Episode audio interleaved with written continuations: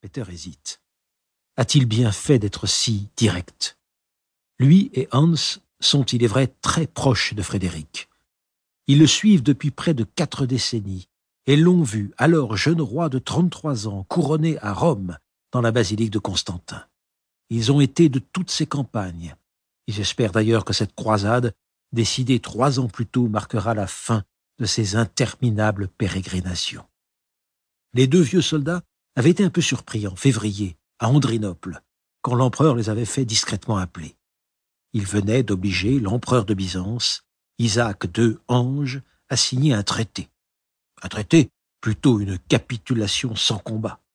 Pour éviter que les croisés germains marchent sur Byzance, Isaac II avait d'abord tenté de s'allier avec leurs ennemis.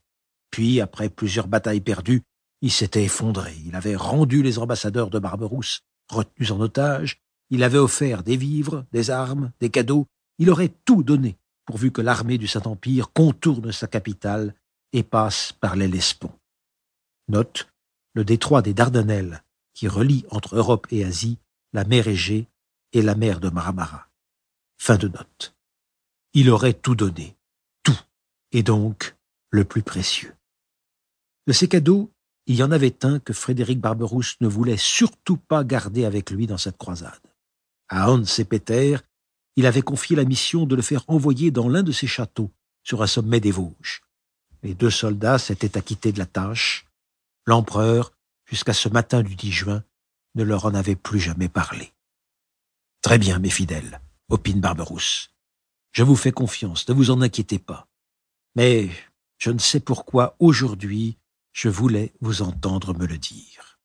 Hans et Peter restent silencieux, respectueux. L'empereur hoche la tête. Il y a dans son regard une certaine angoisse. Ce doit être cette chaleur infernale qui me pèse. Et nous sommes encore à des lieues de Jérusalem. Nous lèverons le camp dans trois jours. Heureusement que nous avons de l'eau. Votre empereur va faire comme ces vieux soldats. Il va se baigner. Frédéric Barberousse sort brusquement de la tente. Hans et Peter, qui connaissent les manières plutôt rudes de leur souverain et chef de guerre, ne s'en offusquent pas. Peter ramasse son épée sur le sable et recommence à la nettoyer.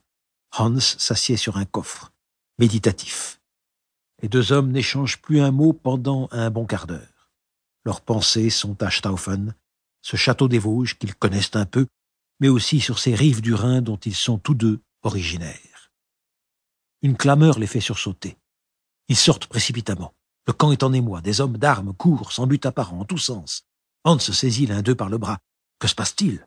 L'homme, porteur d'une vilaine blessure au front, souvenir de la bataille d'Iconium, quelques semaines plus tôt, a le visage défait. Messire, la nouvelle est terrible. L'empereur. Quoi, l'empereur? Parle, drôle. Il a voulu s'avancer dans le fleuve pour se rafraîchir. Il était entouré de plusieurs chevaliers. Tout à coup, il a pâli. Il a poussé un grand cri et il est tombé dans l'eau.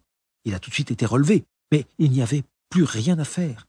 Il était mort, messire, mort avant même que son visage ait touché la rivière. Que Dieu nous garde tous.